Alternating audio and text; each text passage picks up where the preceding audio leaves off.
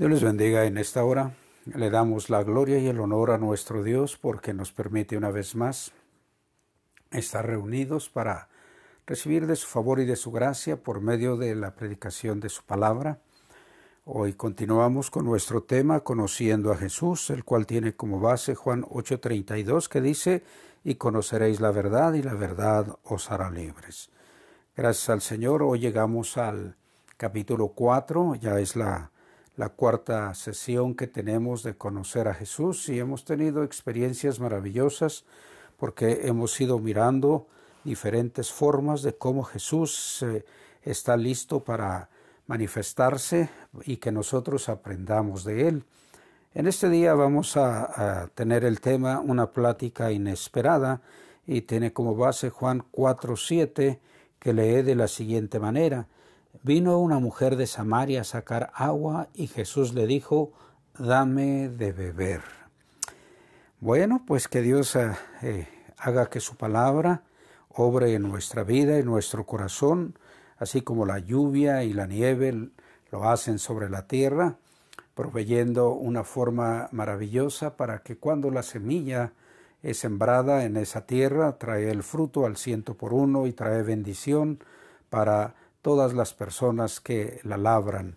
Y también para todos los que consumimos esos beneficios que tenemos de pues de las cosechas eh, nosotros participamos de esas bendiciones y así de esa manera que nuestra vida sea bendecida por el Señor por medio de esta palabra que hoy vamos a, a escuchar, a recibir, que cada uno de nosotros estemos listos para ser usados para que el Señor Jesús, nuestro amado amigo, se manifieste en grande manera en nosotros y a través de nosotros para todos los que están en nuestro derredor. En este capítulo 4 del Evangelio de San Juan vamos a conocer algunas facetas de la, pues de la vida de Jesús. Eh, podemos darnos, vamos a poder darnos cuenta cómo las situaciones que él enfrenta en este viaje que hizo de que se estaba yendo nuevamente de Judea hacia Galilea. En este viaje, en este transcurso, vamos a eh, pues se llevan a cabo eh, algunas cosas que a ti y a mí nos van a, a, dejar eh, grandes enseñanzas para nuestra vida cotidiana. Dice los primeros versículos del 1 al 6, dice que, eh, pues que cuando Jesús se dio cuenta de que los fariseos habían escuchado que él hacía y bautizaba más discípulos que Juan, entonces pues eh, empezaron, a, empezaron algunas disputas y pues eh, Jesús dijo, vámonos otra vez a Galilea, le dijo a sus discípulos, y hay una una aclaración que dice el Evangelio de Juan, que Jesús no bautizaba, que lo hacían sus discípulos. Y ahí dicen los comentaristas, los estaba preparando para el ministerio que Dios había, les iba a encomendar más adelante. Bueno, se fue de Jesús de Galilea hacia, perdón, hacia Galilea, eh, saliendo de, ahí de Judea, pero pues eh, era un viaje que si no se quería cruzar por Samaria, se tenía que ir por Decápolis, hacer una vuelta. Había una ruta corta para llegar a Galilea, pero tenía que cruzar por Samaria. Pero pues las situaciones eh, pues que eh, del trato de los, eh, de los samaritanos con los judíos no era la mejor y Jesús decide tomar esa ruta. Y cuando él llega a un lugar de, en una ciudad de Samaria que se llamaba Sicar, que estaba cerca de, junto a la heredad que eh, José eh, había este, recibido de Jacob, entonces estaba en ese lugar cerca de la ciudad y había allí fuera de la ciudad un pozo donde pues eh, toda la gente salía a abastecerse del el agua para todas sus necesidades eh, Jesús estaba ahí, llegó y se sentó. Y entonces cuando él se sienta y él está de descanso, ¿por qué se quedó ahí Jesús? Porque sus discípulos eh, habían ido a, comprar comida. Era el tiempo de la comida y entonces este era el mediodía Y entonces pues eh, Jesús estaba sentado, que él se, que, se quedó ahí. Dicen algunos comentaristas que normalmente Jesús nunca estaba solo, siempre había alguien con él.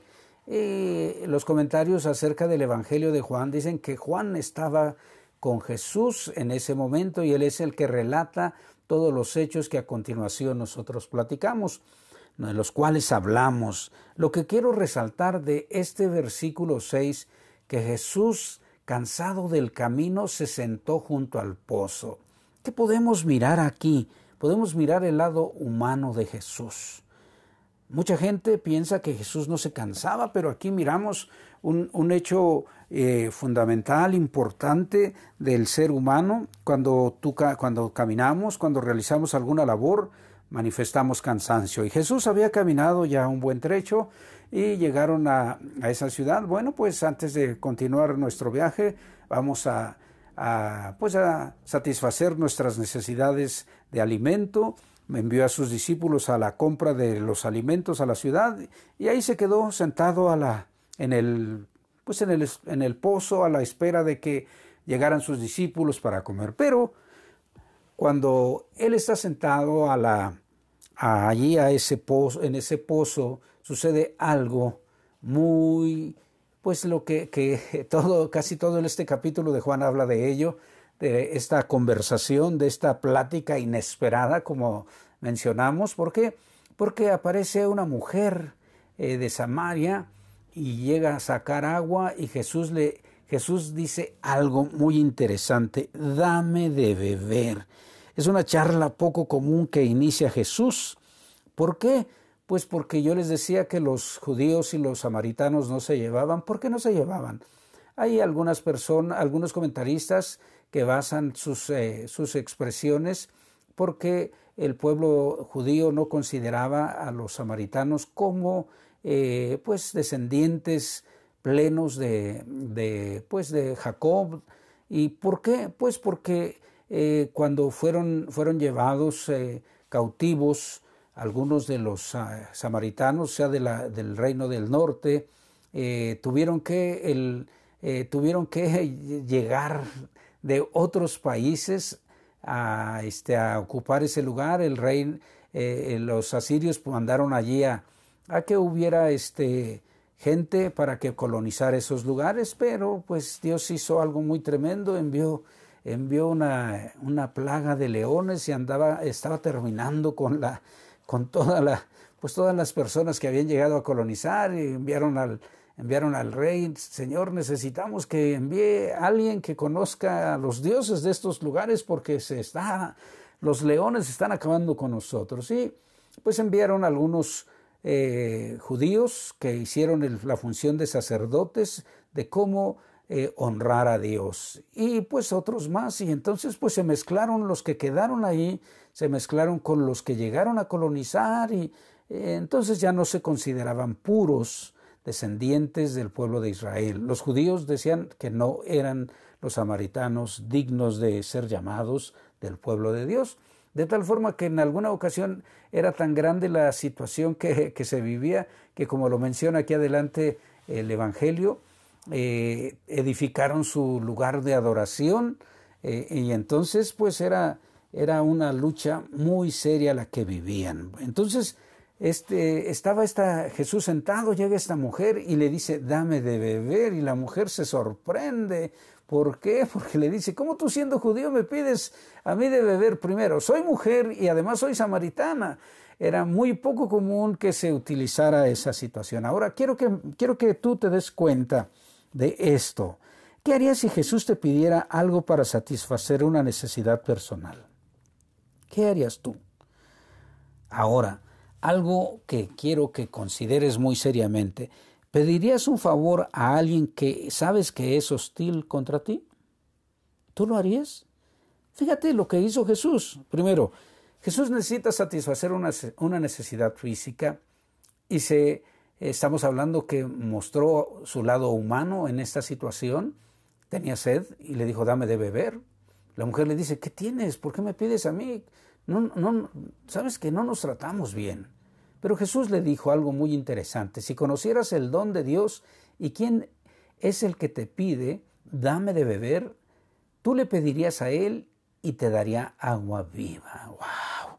Una plática, una, una plática inesperada, pero es una charla poco común. ¿Por qué? Pues porque Jesús está manifestándole a la, a la mujer, eh, aparte de la necesidad que él tenía físicamente, le está mostrando quién es él desde este momento. La mujer samaritana no entendía el aspecto espiritual que Jesús estaba tratando, porque su respuesta dice, pues ¿con qué vas a sacar el agua? El pozo es hondo y tú ni siquiera tienes una vasija, no tienes nada. ¿Cómo? ¿De dónde puedes tener esa agua viva?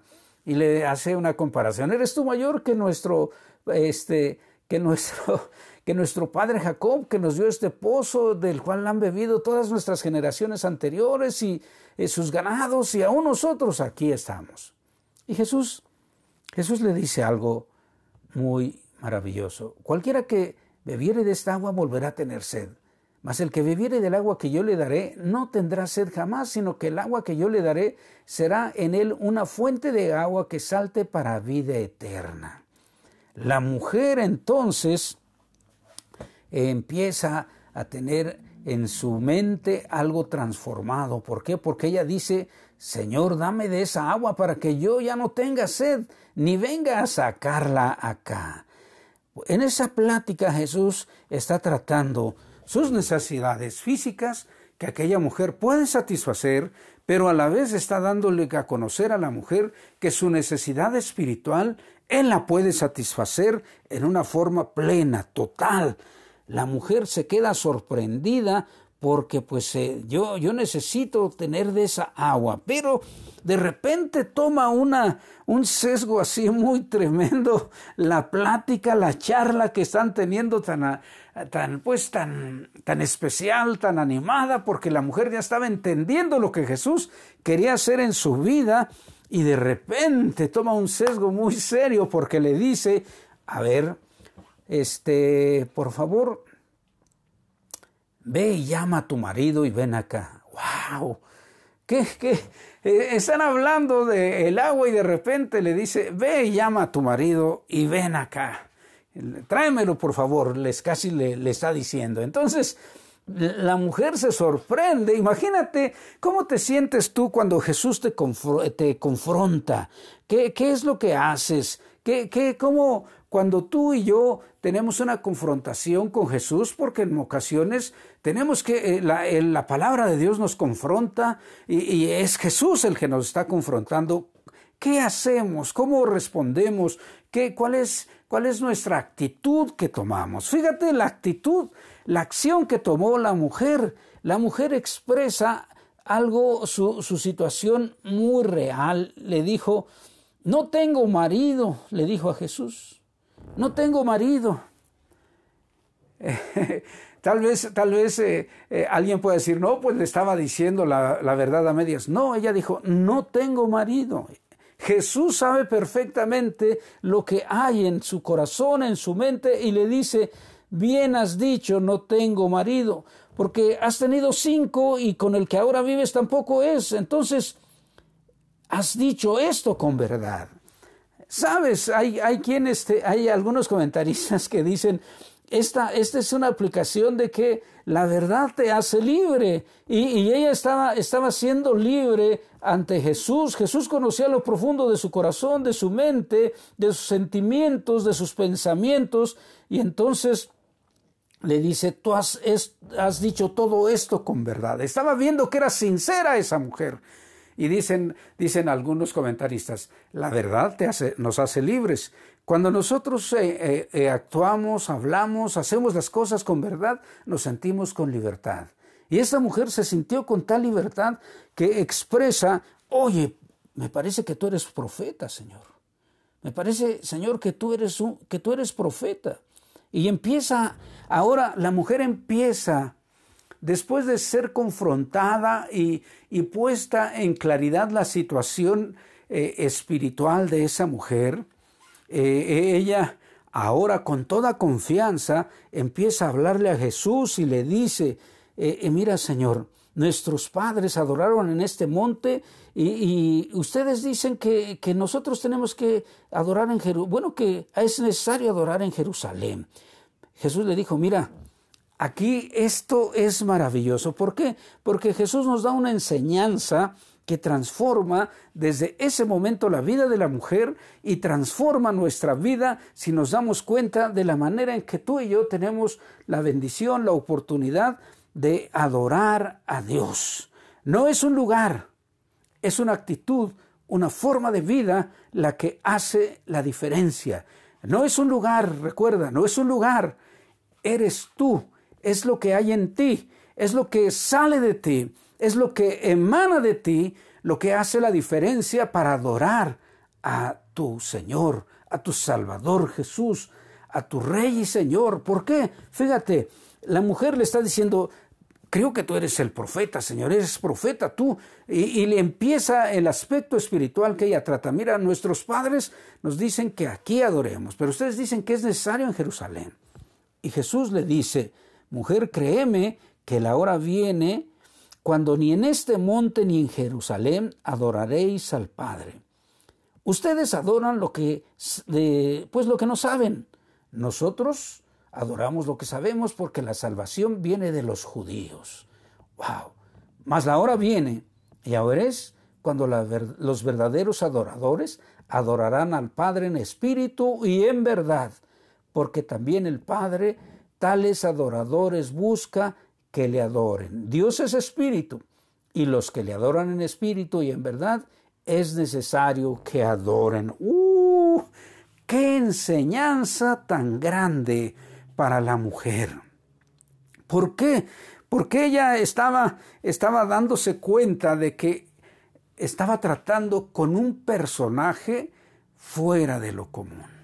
Ella lo, ella, ella lo percibía, ella sentía que estaba ante un ser eh, que no era de este mundo, pero que había venido a este mundo para dar a conocer el, el amor y la gracia de Dios hacia su creación.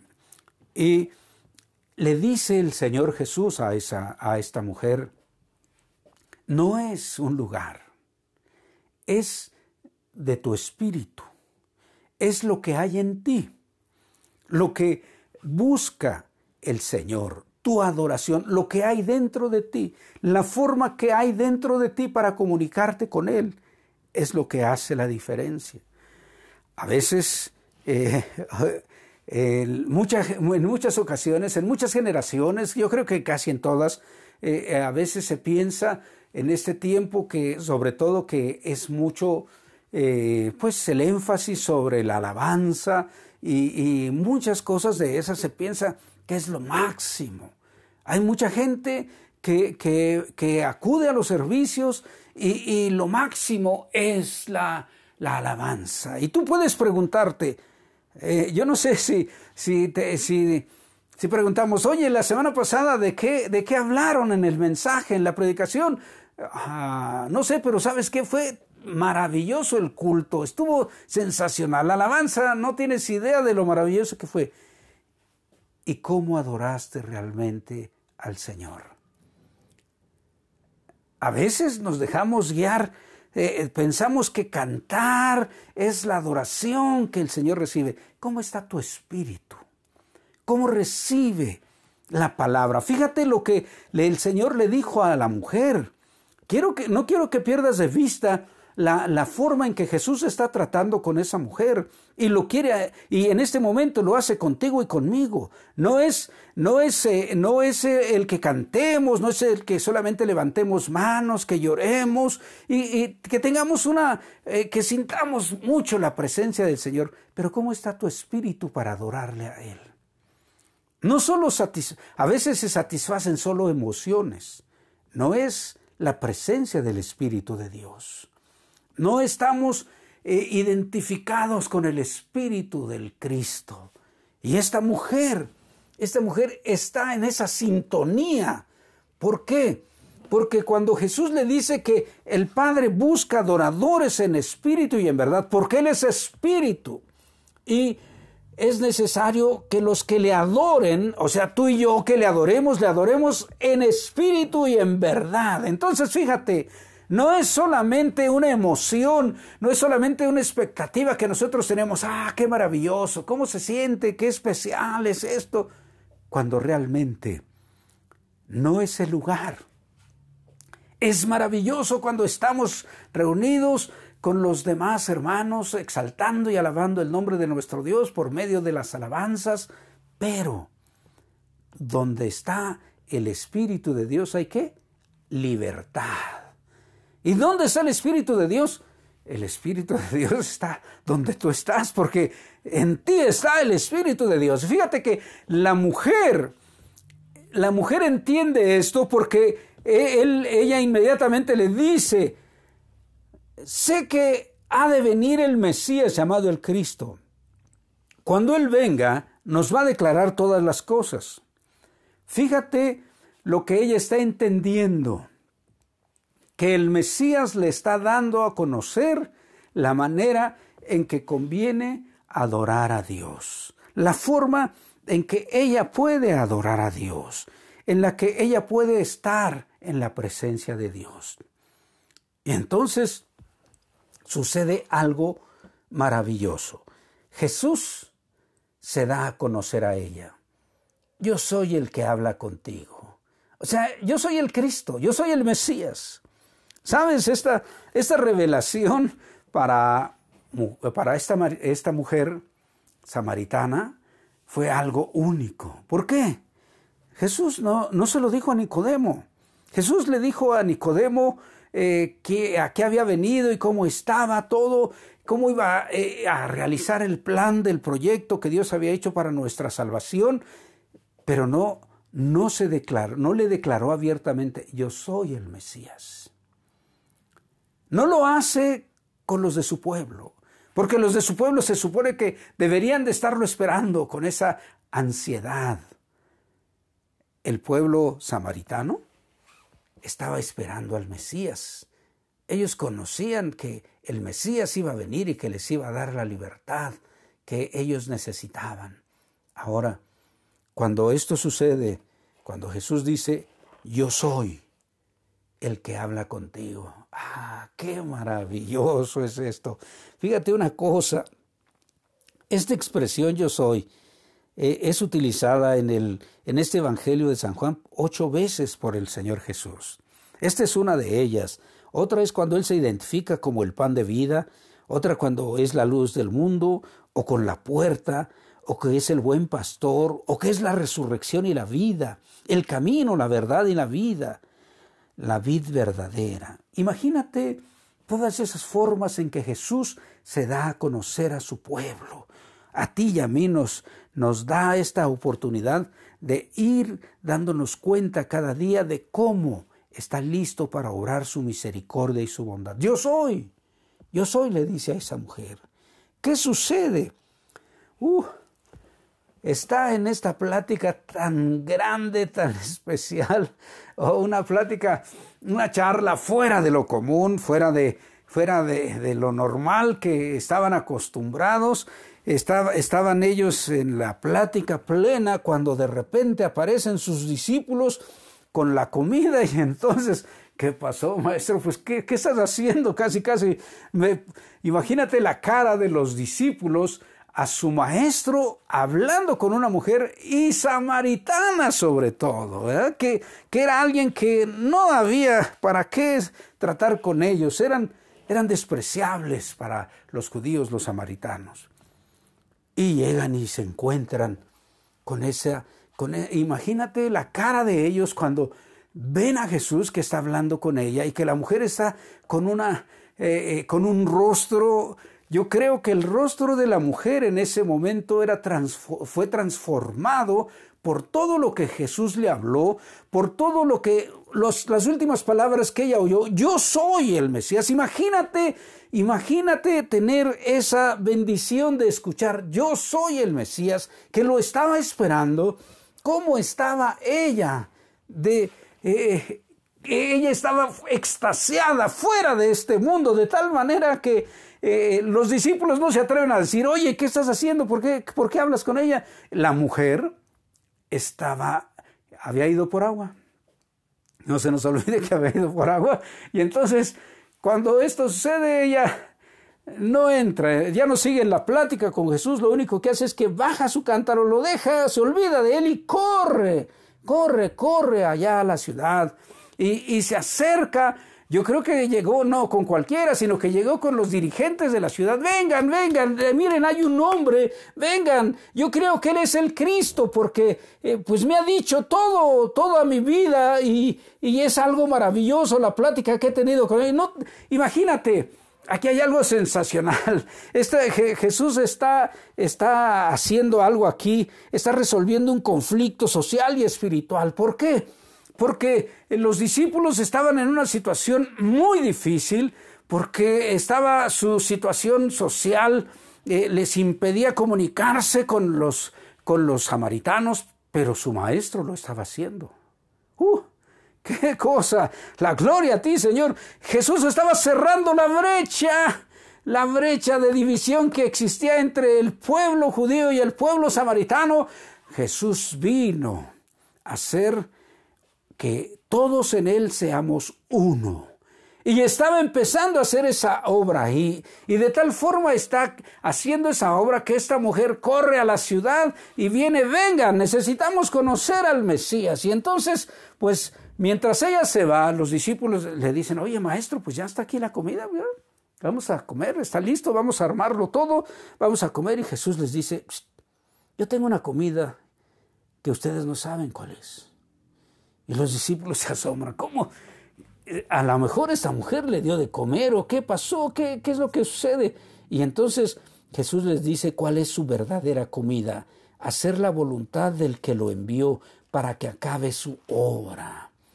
Y Jesús les da una enseñanza de que estaba lista la cosecha de almas que Jesús iba a enviar a sus discípulos a realizar. Aquí hay algo que veamos. La mujer no recibió ninguna indicación. Ve y diles que aquí está el Cristo. Ella corrió por sí sola. Ella no necesitó un manual de, de, misiones. No, no, no, no, no. Ella corrió y fue y empezó a decirles, vengan, hay alguien que quiero que conozcan. Yo creo que Él es el Mesías. Sus discípulos estaban ellos en entrenamiento y no pudieron hacer lo que la mujer hizo en ese momento. Y Jesús les, les da una enseñanza muy seria porque les dice, miren, miren, ustedes dicen que faltan cuatro meses para que llegue la ciega. Les digo, levanten su mirada, vean los campos porque están blancos para la ciega. Eh, dice, dicen los comentaristas que eh, eh, esta, esta ilustración es porque cuando la cebada estaba lista para ser cosechada, se veía blanco el campo. las puntas blancas de la cebada hacían que se viera blanco el campo. Estaba listo para ser cosechado. Y fíjate, fijémonos, los discípulos no entienden esto. ¿Por qué? Porque les dice, están listos para cegar. ¿Qué? El mundo entero. No había llegado el momento de ellos todavía en que iban a realizar esa labor, pero me parece que no lo entendieron, porque Jesús les dice, miren, ustedes van a, van a darse cuenta de esto. ¿Por qué? Porque el que ciega recibe salario y recoge fruto para vida eterna, porque el que siembra, para que el que siembra gocen juntamente con el que ciega. Uno es el que siembra y otro es el que ciega. Este es el dicho, dice. Yo los, he enviado a cegar a vosotros lo que no labrasteis. Otros lo labraron y ustedes van, han entrado en sus labores. ¿Qué es el mensaje de salvación?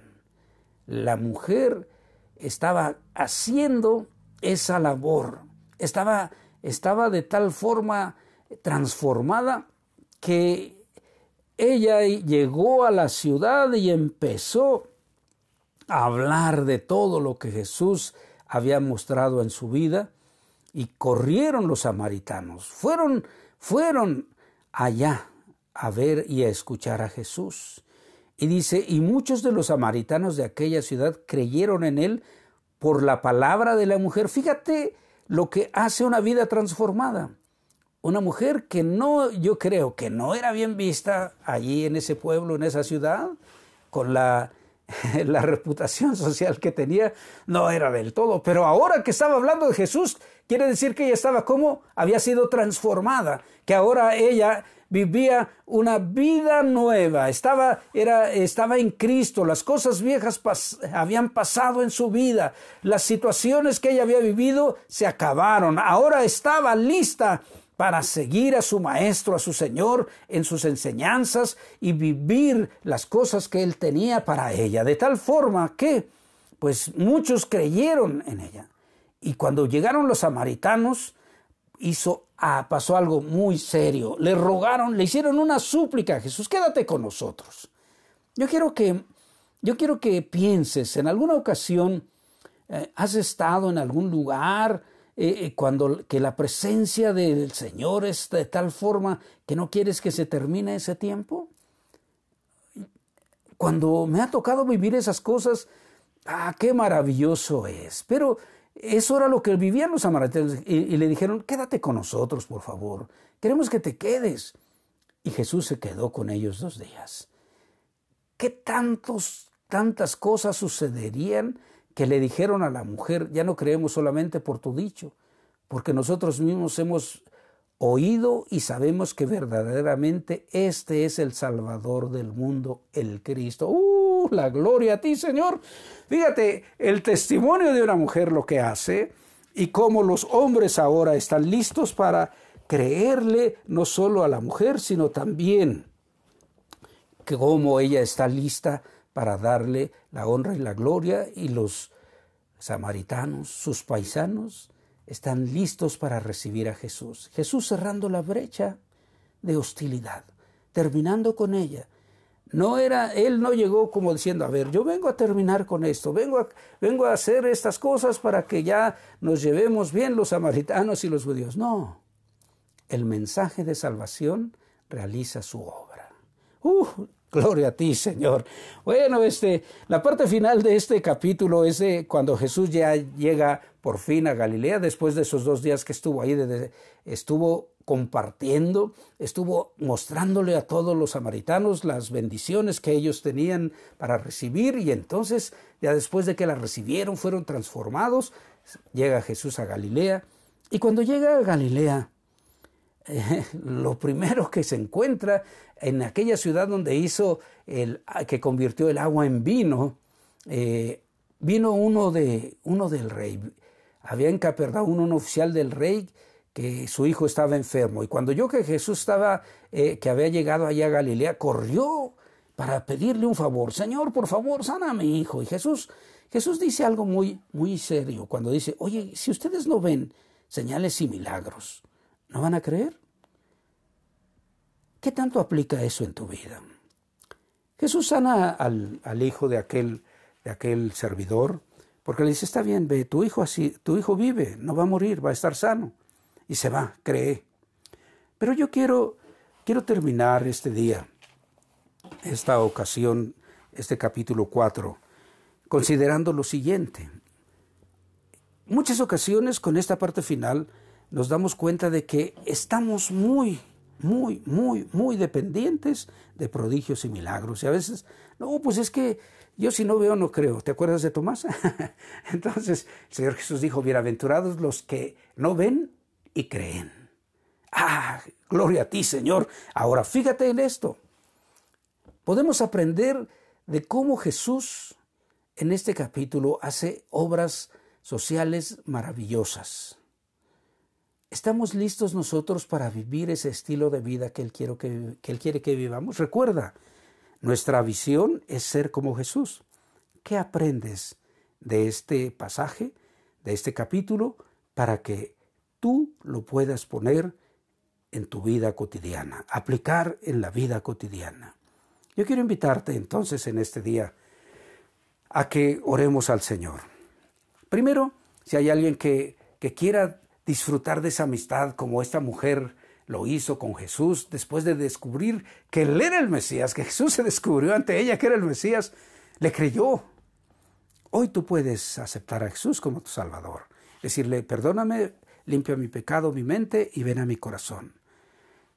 Te invito a que, si tú lo haces, cierra tus ojos y voy a orar por ti. Amado Señor, te doy gracias por estas personas que este día están haciendo, oh, contigo esa amistad pidiendo perdón por sus pecados y que tú vengas a su corazón a llenarles de paz, de gracia, de misericordia, que los limpies con esa sangre preciosa que derramaste en la cruz del Calvario, amado Jesús, y que los tomes a tu especial cuidado y los lleves en tus brazos para que ellos puedan caminar más adelante con la confianza y la gracia que tu presencia da.